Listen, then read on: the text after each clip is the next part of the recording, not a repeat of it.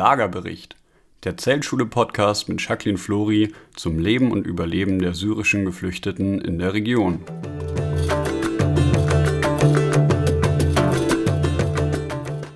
Ist der Libanon noch zu retten? Der wirtschaftliche Kollaps des Staates Libanon gehört nach Einschätzung der Weltbank zu den schlimmsten Finanzkrisen seit Mitte des 19. Jahrhunderts.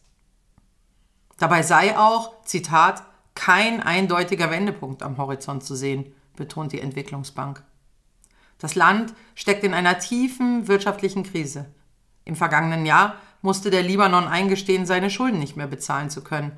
Die Währung verlor 85 Prozent an Wert. Die Weltbank geht davon aus, dass mittlerweile drei Viertel der Bevölkerung unter der Armutsgrenze leben. Die Jugendarbeitslosigkeit im Libanon liegt schätzungsweise zufolge bei 63 Prozent. Viele Menschen verlassen deshalb das Land. Ich bin Kerstin Tonczek von der Zeltschule und wir unterhalten uns heute mit Jacqueline Flori über die wirtschaftliche Lage im Libanon.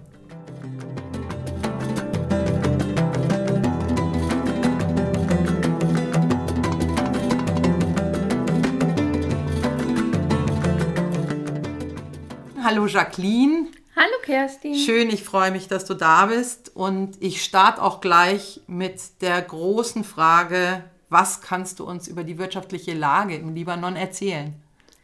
Auch mit der wirtschaftlichen Lage im Libanon könnten wir eine, einen 24-Stunden-Marathon-Podcast ohne jegliche Probleme befüttern weil es darüber so viel zu sagen und zu beklagen gäbe.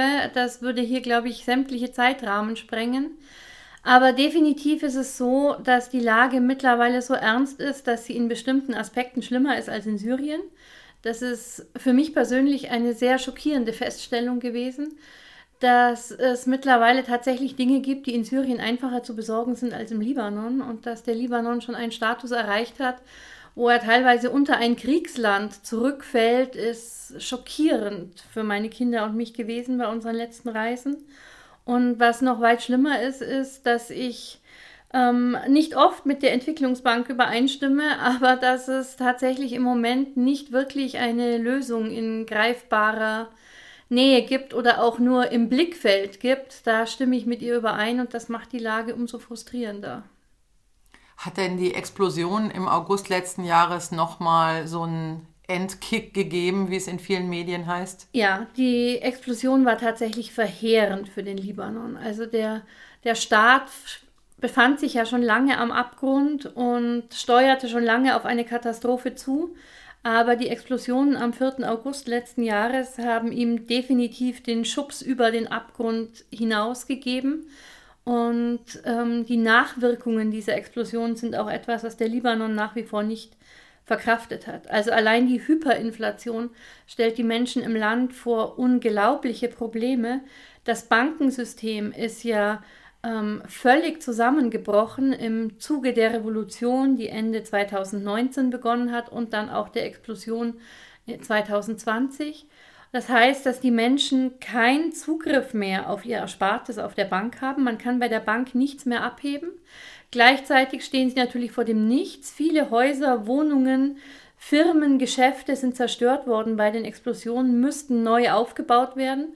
Das können die Menschen aber nicht ohne Erspartes.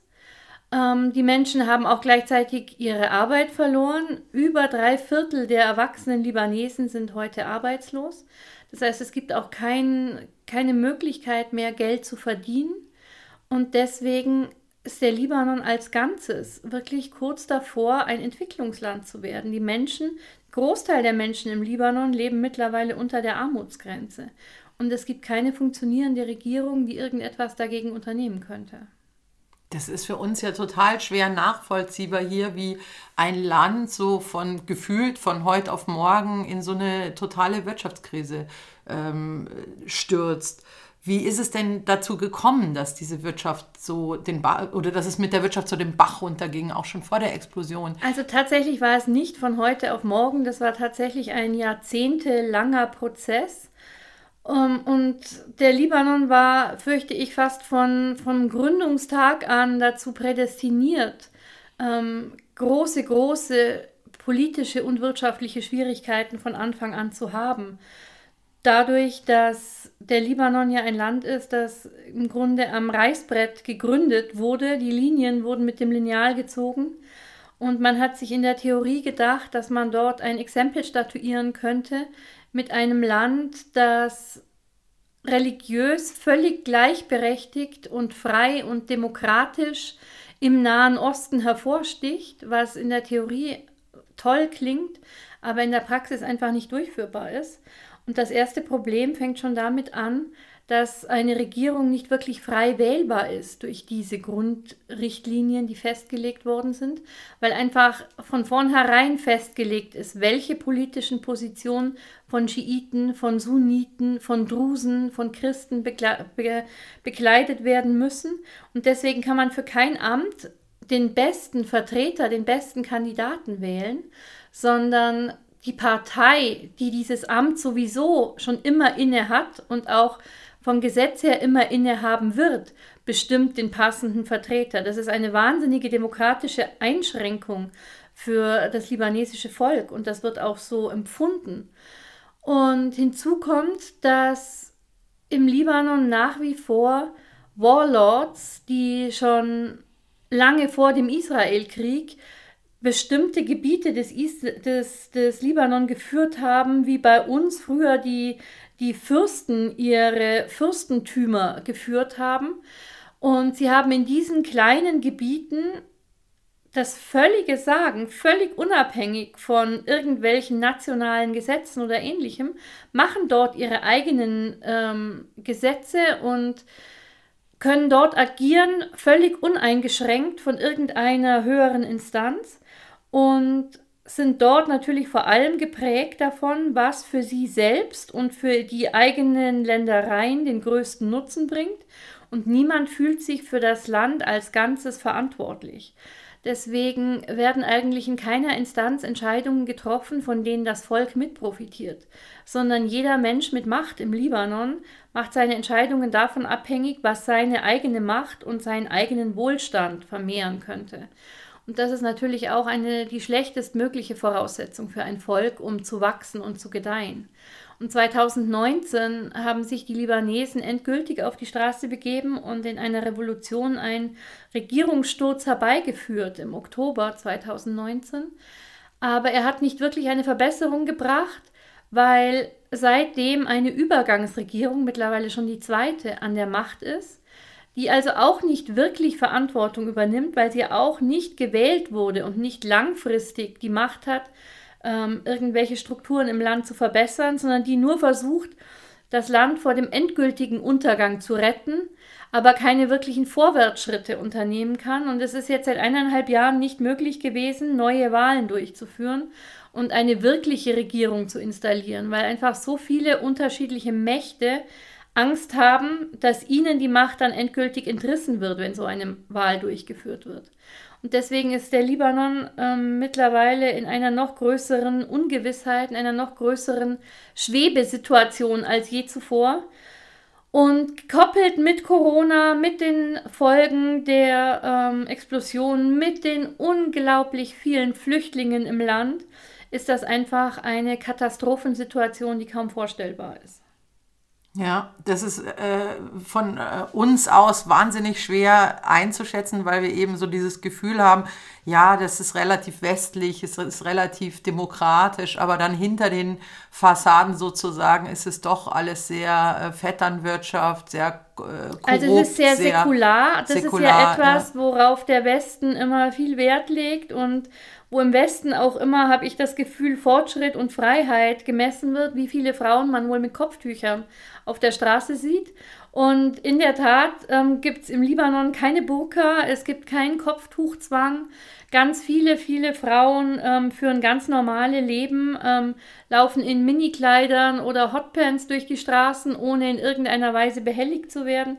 Der Libanon ist auch ähm, der Hotspot für Schönheitsoperationen im Nahen Osten. Also es gibt mehr äh, Lifting-Kliniken oder Fettabsaugekliniken, als es Kliniken für medizinische Versorgung gibt in Beirut. Also es ist schon alles sehr säkular und für den westlichen Blick denkt man daher dann ja, das ist alles in Ordnung. Aber die Menschen hätten lieber mehr Meinungsfreiheit, mehr Pressefreiheit, mehr Wahlmöglichkeiten, was ihre Regierung betrifft, als nur das Recht, keine Kopftücher tragen zu müssen. Mhm. Und bei dieser äh, Säkularität sprichst du da von Beirut oder vom gesamten Libanon? Ich spreche vom gesamten Libanon. Also natürlich ist es immer so, in allen Ländern ist es so, dass in den urbanen Gebieten ähm, die Menschen fortschrittlicher sind als in den ländlichen Gebieten und das ist natürlich auch im Libanon so. Aber im Libanon werden Frauen nirgendwo behelligt, wenn sie keine Kopftücher tragen oder wenn sie arbeiten gehen wollen oder ähnliches.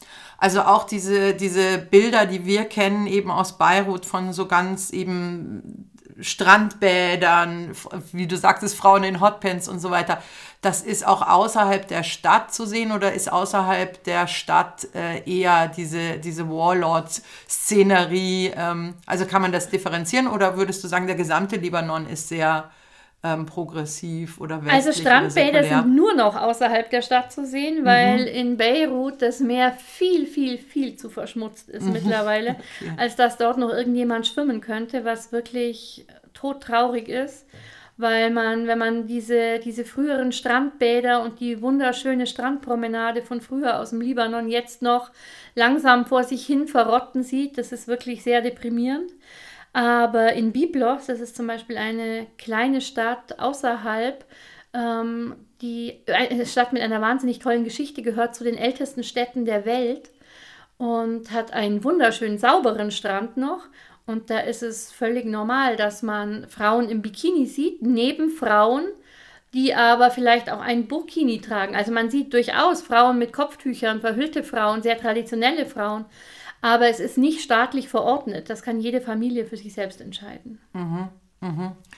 Und ähm, es ist ja jetzt so, dass die wirtschaftliche Situation so schlecht geworden ist, dass inzwischen genau auch dieser Mittelstand, sage ich mal, der Gesellschaft erreicht wurde und, und in die Armut kippt. Ähm, die, die, wie geht es denn dann den Ärmsten der Armen, wenn schon der Mittelstand, sage ich mal, so betroffen ist? Ja, das ist tatsächlich eine Entwicklung, die ähm, fast deckungsgleich ist mit der in Syrien weil es ja auch in Syrien entgegen ähm, vielen Vorurteilen hier auf deutscher Seite, wo ich immer wieder von Menschen angesprochen werde, die mir sagen, ja, das ist schon traurig, dass die Flüchtlinge jetzt schon seit zehn Jahren im Libanon in Zelten leben, aber die kennen das doch nicht anders. Denen ging es doch vorher auch nicht besser. Und ähm, das ist ein sehr falsches Vorurteil, weil in unseren ähm, Flüchtlingslagern vor allem auch Menschen aus dem syrischen Mittelstand sind, die sehr, sehr vergleichbar mit uns gelebt haben, deren Probleme vor dem Krieg auch waren, wie man ähm, schnelleres Internet kriegt oder besorgen wir uns für die Familie noch einen Zweitwagen oder nicht. Auch wohin fahren wir in den Urlaub? Ich habe mich erst vor ein paar Monaten mit einer Familie unterhalten, wo die Mutter mir erzählt hat, dass sie mal in der Toskana im Urlaub waren und wie surreal das jetzt erscheint, wo sie seit zehn Jahren keinen Strom und kein fließendes Wasser mehr in einem Zelt in einem fremden Land haben, ähm, dass sie tatsächlich mal sowas wie eine Urlaubsreise nach Italien gemacht haben. Und das war ganz, ganz befremdlich jetzt, wenn sie daran zurückgedacht hat. Und eine ganz ähnliche Situation haben wir jetzt im Libanon, wo auch der Mittelstand am aller, allermeisten betroffen ist weil ähm, die wohlhabende Klasse, das sind ja eben die besagten Warlords, die ihre Schäfchen natürlich ins Trockene gebracht haben, Revolution hin oder her. Ähm, die Wohlhabenden sind ganz oft ähm, schiitische Libanesen, die in irgendeiner Form für oder mit der Hisbollah tätig sind. Und die Hisbollah wird nach wie vor in harten Dollars bezahlt im Libanon. Das heißt, die sind von dieser Hyperinflation weitestgehend, auch der Dollar hat einen Wertverfall erlitten, aber nicht in der Weise, in der es das libanesische Pfund getan hat, die also von dieser Hyperinflation weitgehend weniger stark betroffen sind als die übrigen Libanesen. Und die ganz normalen Menschen, die ihre kleinen Geschäfte hatten, die unglaublich vielen Restaurants, Cafés, Läden, Hotels, alles Mögliche, was es dort gab, das sind die am schlimmsten Betroffenen, weil die Kunden kein Geld mehr haben, um bei ihnen einzukaufen, weil ihre Geschäfte zerstört worden sind bei der Explosion und sie keine Möglichkeit mehr haben, sie neu zu eröffnen. Und die rutschen jetzt alle unter die Armutsgrenze. Und das ist natürlich dann auch für die Ärmsten der Armen katastrophal, denn die Ärmsten der Armen im Libanon waren vor dieser Eskalation der Krise jetzt einmal die Maids. Das ist ein ganz großes Thema, auch für uns in der Zeltschule immer schon gewesen. Im Libanon leben über eine Million ausländische Maids, Hausangestellte, die aus den Philippinen, aus Vietnam, aus Eritrea, überall her in den Libanon kommen, in der Hoffnung, dass sie der Armut im eigenen Land entfliehen können und Geld in ihre Heimat schicken können, das sie im Libanon verdienen. Tatsächlich ist das Maid-System im Libanon aber eine moderne, ein modernes Sklaventum. Und diese Frauen müssen ihre Pässe abgeben und sind eigentlich völlig in der Gewalt ihrer Gastfamilien, für die sie arbeiten. Und ähm, diese Maids kann sich jetzt niemand mehr leisten, also werden sie einfach ohne ihre Pässe auf die Straße gesetzt und ähm, leben im Grunde als Obdachlose. Und es bedarf Gott sei Dank sehr, sehr guter NGOs, die in Beirut noch tätig sind, die diese Frauen aufnehmen. Auch wir unterstützen dort ein eigenes Programm, weil viele dieser Frauen mittlerweile Kinder haben, die gar keine Pässe haben, die also niemals in ihr Heimatland zurückkehren könnten. Und wir kümmern uns um diese Frauen und Kinder. Und die zweiten Ärmsten der Armen, die betroffen sind, sind natürlich die Flüchtlinge. Denn wenn Lebensmittel knapp werden im Land, wenn Medikamente knapp werden im Land, dann sind die Flüchtlinge die, die auf keinen Fall etwas davon abbekommen. Und das macht es uns natürlich auch sehr viel schwieriger, jetzt die Lebensmittelversorgung jede Woche für unsere über 30.000 Menschen mittlerweile in beiden Ländern zusammen sicherzustellen. Mhm. Ja, das eine ist die Knappheit und das andere ist ja die eben jetzt schon oft angesprochene Hyperinflation. Diese Hyperinflation, kannst du uns da mal ein Beispiel geben oder irgendwie das verständlich machen? Das ist so ein abstrakter Begriff. Was bedeutet das? Was kosten Waren inzwischen? Was gibt es? Was gibt es nicht mehr?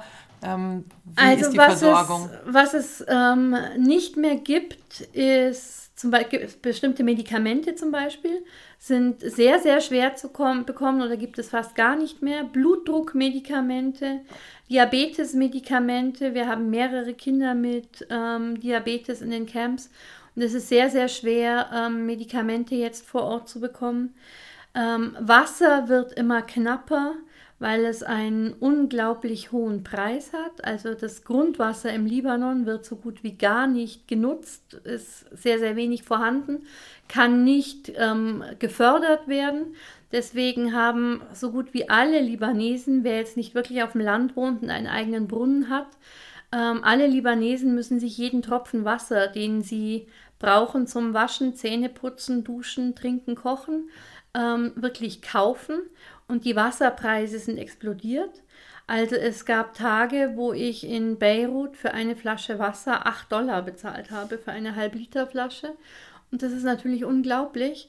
Mittlerweile ist es so, Im dass Supermarkt in, oder an einem Stand ja, oder so. im Supermarkt. Ja, Wahnsinn. Mittlerweile ist es so, dass in den armen Gebieten in Beirut, also vor allem in Vierteln wie Shatila, wo vor allem palästinensische Flüchtlinge leben, ist es so, dass die Wasserbehälter auf dem Dach, von denen aus Wasser in die Wohnungen geleitet wird, mit Meerwasser aufgefüllt wird. Mhm. Und wir haben gerade schon darüber gesprochen, wie schmutzig das Meerwasser in Beirut ist.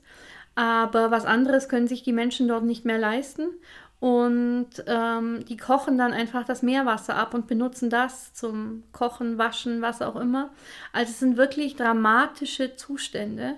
Und es ist kein Ende in sich. Die Inflationsrate steigt weiter an. Mhm, mhm. Wahnsinn. Also das äh, eine ist es wirklich für die Libanesen selbst äh, im Land, die weder die Produkte noch bekommen oder sich gut leisten können.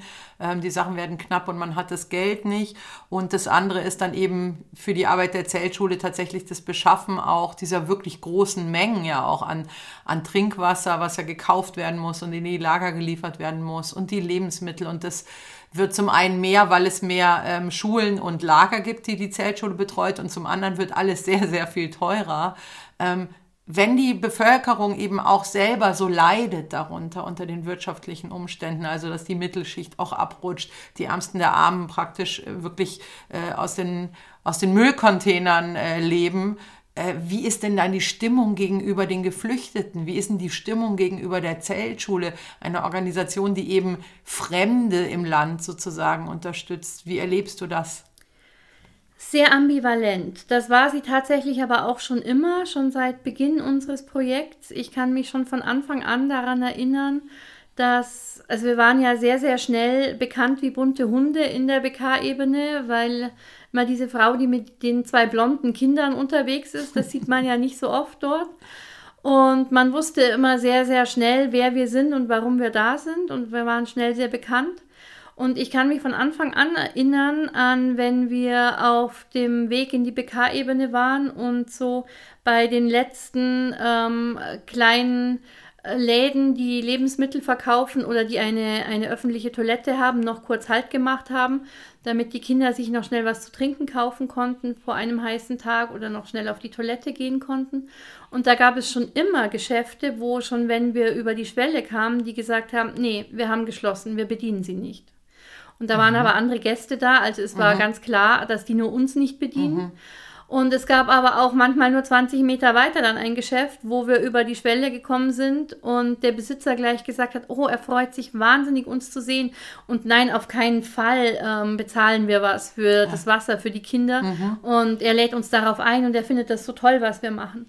Also es war immer schon sehr, sehr zwiespältig im Libanon. Die eine Hälfte der Menschen äh, empfindet durchaus großes Mitgefühl mit dem Schicksal der Syrer und kann sich auch noch daran erinnern, dass es gar nicht so lange her ist, dass der Syrien, Liban, dass äh, Syrien libanesische Flüchtlinge aufgenommen mhm. hat. Ähm, und diese Hälfte der Libanesen möchte den Syrern helfen, sieht aber einfach nur, dass das Land de facto dafür im Moment nicht equipped ist. Dass es einfach nicht genügend Lebensmittel, Geld, was auch immer im Libanon gibt, um diese Menschen zu unterstützen und ist deswegen sehr froh, dass Menschen von außen kommen und diese Unterstützung dem Libanon abnehmen. Und dann gibt es aber natürlich und gab es auch schon immer die andere Hälfte der Libanesen, die sagt, wir haben genügend eigene Probleme ohne zwei Millionen Syrer im Land, die müssen so schnell wie möglich wieder weg. Mhm. Obwohl sie eigentlich de facto den Libanon kein Geld kosten. Also sie bekommen keinerlei staatliche Unterstützung, sie dürfen nicht arbeiten, also nehmen sie niemandem Arbeitsplätze weg. Der Durchschnittslibanese hat im Grunde keine Einschränkungen dadurch, dass zwei Millionen Syrer im Land sind. Mhm. Aber wir kennen das ja aus Deutschland, wie schnell in einer Krise ähm, ein, nach einem Sündenbock gesucht wird und wie einfach es ist, einfach Fremde zu diesem Sündenbock zu machen. Und davon ist der Libanon natürlich auch nicht gefeit. Ich habe jetzt in letzter Zeit schon festgestellt, dass der Ausschlag dieser Waage mehr in die Richtung der Anti-Einstellung gegen uns geht, weil mittlerweile diese Einstellung, ja, solange du sie versorgst, ist ja alles gut, dann fallen sie dem Land nicht zur Last, wandelt sich langsam in die Einstellung, ja, solange du sie versorgst, werden sie ja nie nach Hause gehen. Mhm, mh. Und diese Einsicht, dass sie auch nicht nach Hause gehen könnten, wenn ich sie nicht versorgen würde. Weil sie, wenn sie nach Hause zurückkehren würden, noch an der Grenze verhaftet, inhaftiert, gefoltert und umgebracht würden. Diese Einsicht ist nicht bei allen Libanesen da. Also es schlagen uns schon etwas mehr Anfeindungen entgegen als am Anfang unserer Arbeit. Mhm, mh. Also die Bandbreite des Mitgefühls ist äh, von beiden, äh, geht in beide Extreme sozusagen und ähm, ab und zu kippt es jetzt ein bisschen mehr aufgrund der eigenen schlechten Situation. Ja. Immer mehr Libanesen verlassen ja das Land inzwischen auch. Also es gibt ja auch, da wird natürlich nicht von einer Flüchtlingswelle gesprochen, sondern in, in der ersten Runde verlassen ja immer ja die wohlhabenderen oder dynamischeren, ähm, ausgebildeten Menschen des Land, ähm, was ein Land immer noch zusätzlich schädigt. Äh, wohin gehen denn die Libanesen, die, äh, die das Land verlassen? Ähm, was für Perspektiven haben die? In welche Länder gehen die? Und wer ist die Hauptgruppe der Menschen, die das Land wirklich verlässt? Also die Libanesen wollen definitiv ähm, nach Europa. Mhm. Ich bin ja schon so oft in Interviews gefragt worden, ob viele syrische Flüchtlinge mich fragen, wie man denn nach Deutschland kommen kann, weil ja angeblich alle Syrer unbedingt nach Deutschland kommen wollen, um bei uns reich zu werden. Und Syrer haben mich das tatsächlich noch nie gefragt, mhm. aber Libanesen fragen mich jetzt beständig, ob es nicht irgendeinen Weg gibt, ähm, ihnen eine Immigration nach Deutschland möglich zu machen und ob ich sie nicht mitnehmen kann. oder ob ich ihnen nicht eine Arbeit in Deutschland verschaffen könnte, die ihnen dann eben einen Grund gibt, dorthin einzureisen etc. Das ist vor allem sind das ähm, junge Menschen. Der Libanon ist ja sowieso ein ein wahnsinnig junges Land. Das haben wir gerade jetzt zu Corona-Zeiten wieder festgestellt, als ich mich mit einem Libanesen darüber unterhalten habe, dass es bei uns jetzt über Monate bei der Impfung diese ähm, Prioritätsstaffelung nach Alter gab und dass monatelang über 80-Jährige geimpft worden sind. Und das ist für Libanesen unvorstellbar, weil es so gut wie keine über 80-Jährigen im Land gibt. Also 60 Prozent der libanesischen Bevölkerung ist unter 40. Und das sind auch die Menschen, die fliehen. Das sind sehr gut ausgebildete ähm, junge Leute, die ein Studium an der AUB, an der American University of Beirut zum Beispiel abgeschlossen haben und die jetzt ihr Leben und ihre Karriere beginnen wollen, ähm, die top gebildet sind und eine wahnsinnige Bereicherung für ähm, jede Volkswirtschaft darstellen würden die aber im eigenen Land einfach überhaupt keine Chance sehen, irgendwie einen Fuß auf den Boden zu kriegen und bei denen ich auch völlig nachvollziehen kann, dass sie sagen, ich kann mir hier in diesem Land kein Leben aufbauen, also muss ich schweren Herzens woanders hingehen. Und wir merken das immer ganz besonders, wenn die Kinder und ich in den Libanon fliegen, dann tun wir das in Maschinen, die völlig leer sind also wir sitzen da oft in einer Maschine mit 200 Plätzen, wo vielleicht 15 Plätze besetzt sind, was mir dann auch immer ein bisschen Angst macht, weil das ist ja meine beständige Panik, dass irgendwann keine große Airline mehr in den Libanon fliegt. Und was machen wir dann? Aber zurück fliegen wir in Maschinen, die bis auf den letzten Platz besetzt sind, weil mehrere Zehntausend Libanesen jeden Monat wirklich einen Ausreiseantrag stellen. Mhm. Und das lässt das Land natürlich noch geschwächter zurück, als es ohnehin schon ist. Wenn die gut ausgebildete, kraftvolle Jugend das Land verlässt und dann nur noch der, die alteingesessenen Warlords und die Ärmsten der Armen, die sich eine Ausreise gar nicht leisten könnten, mhm. übrig sind. Oh mein Gott, das ist äh, wirklich so, das sind äh, so bedrückende Nachrichten und es ist so fürchterlich traurig ähm, mit anzusehen. Also ich verfolge das ja jetzt auch schon eine Weile in der Presse und lese immer, wie wir so einem Land zuschauen, äh, das sich im freien Fall befindet und ähm, international gefühlt nichts äh, getan wird oder Lippenbekenntnisse oder mal kurzen Besuch äh, von einem Außenminister oder einem Gremium wir wollen ja nicht dem Land zuschauen, wie es komplett ausblutet und diese Vision, die du eben auch angesprochen hast, alle gut ausgebildeten äh, Menschen verlassen das Land, nur noch die Ärmsten der Armen bleiben und die Peiniger sozusagen. Ähm, was kann die internationale Gemeinschaft tun? Ist der Libanon noch zu retten? Ich glaube tatsächlich, das ist die Frage der Stunde. Ist der Libanon noch zu retten? Und wenn ja, wodurch? Also ich glaube und hoffe tatsächlich, dass sich immer noch alle, nicht nur der Westen, sondern auch die angrenzenden Länder im Nahen Osten, in der näheren und mittleren Umgebung einig sind, dass man den Libanon nicht untergehen lassen darf, weil er eine Sonderstellung in dieser Region einnimmt und weil ein stabiler Libanon die ganze Region stabilisiert und umgekehrt ein untergehender Libanon die ganze Region weiter in den Abgrund reißen würde. Also deswegen glaube und hoffe ich, dass sich schon noch alle darüber einig sind, dass man dieses Land nicht komplett versinken lassen darf. Aber das Zeitfenster, in dem wirklich konstruktiv geholfen werden kann, schließt sich mehr und mehr. Und wir müssen ganz klar eingestehen, dass der Westen viel zu lange genau das getan hat, nämlich zugesehen und nichts getan. Und es ist so, dass es sicher nicht schwierig ist, im Libanon zu helfen. Das ist niemandem klarer als mir.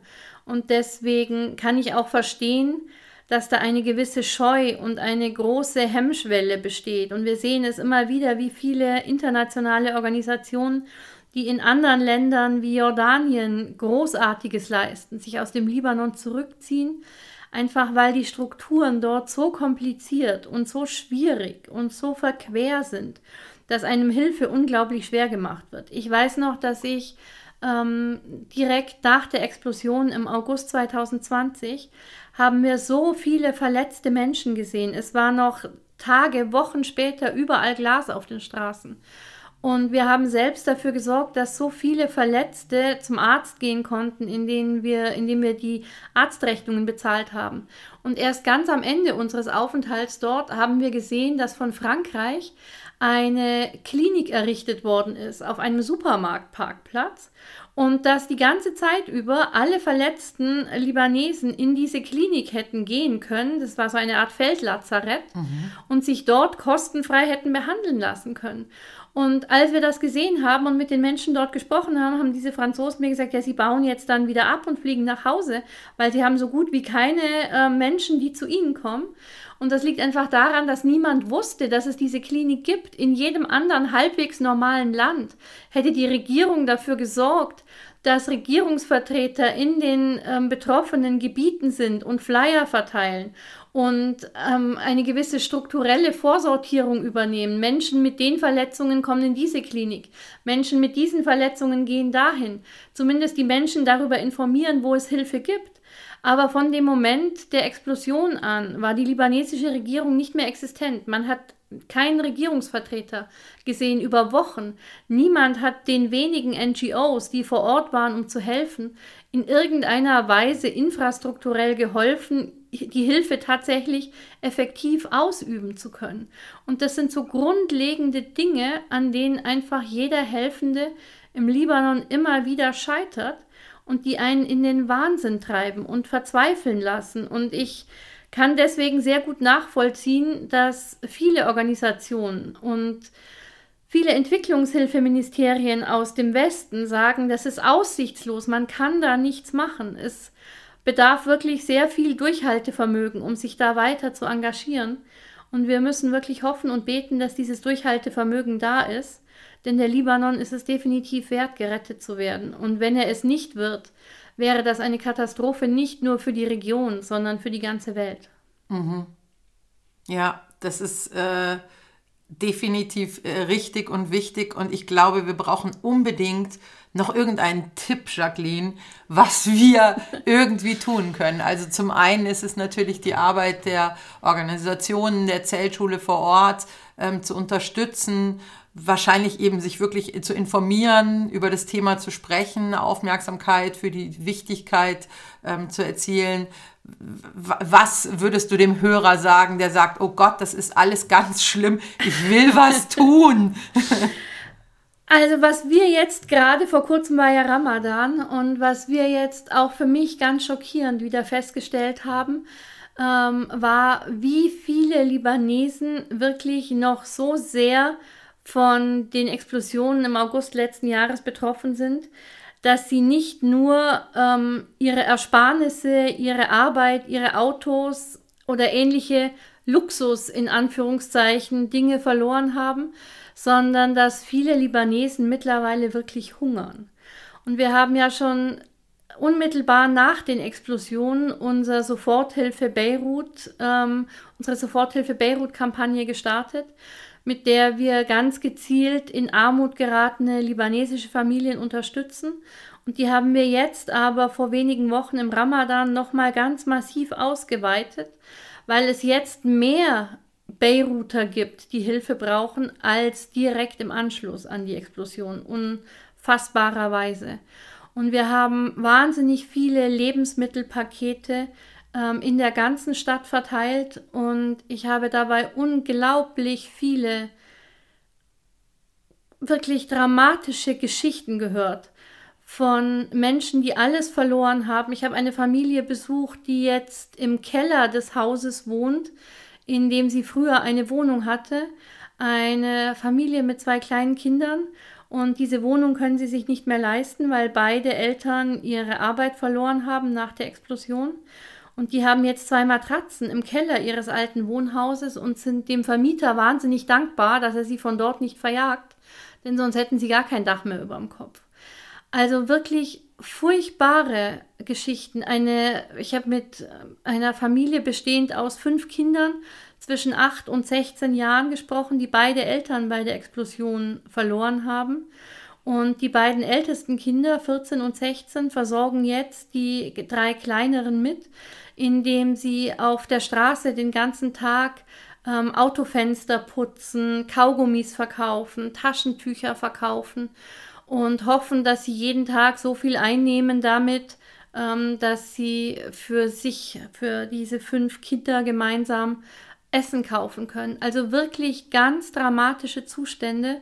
Und wir müssen dringend ein langfristiges Hilfsprogramm für diese in Armut geratenen Familien etablieren. Und wir sind gerade dabei, unseres auszubauen. Und wer die Beiruter in dieser katastrophalen Zeit unterstützen möchte, der soll bitte unbedingt auf unsere Homepage www.zeltschule.org kommen und sich dort an der Beirut Nothilfe beteiligen. Auch kleinste Beträge helfen uns weiter und wir sind über jede Spende sehr, sehr dankbar und die Menschen vor Ort auch. Mhm. Super. Sehr gut, wenn man die Möglichkeit hat, irgendwie von hier aus ähm, zu unterstützen und zu helfen. Ja. Jacqueline, vielen Dank. Ein Sehr, ganz sehr schweres, komplexes Thema, wie du schon von Anfang an gesagt hast. Wir könnten wahrscheinlich noch viele Ja. Lagerberichte dazu machen. Aber bis hierhin schon mal vielen Dank. Ähm, in der Presse findet man ja auch sehr viel Information zum Thema ähm, und Konkretes. Gerne auch mit Fragen in, ähm, auf unserer Webseite oder an podcast.erzählschule.org. Vielen Dank, Jacqueline. Sehr gerne. Und bis nächstes Mal. Bis nächstes Mal. Tschüss. Tschüss.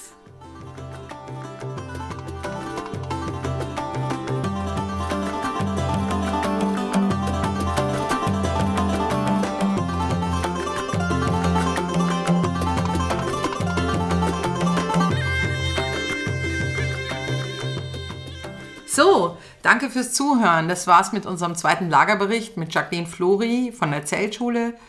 Weitere Informationen findet ihr unten in den Show Notes, auch der Link zur Webseite. Falls ihr Anregungen und Ideen für uns habt, gerne auch eine E-Mail podcast@zeltschule.org und wir freuen uns natürlich, wenn ihr uns abonniert, weiterempfehlt und vielleicht nächstes Mal wieder einschaltet. Wir werden uns ganz intensiv über die Wahlen in Syrien unterhalten. Ein spannendes Thema. Danke und tschüss.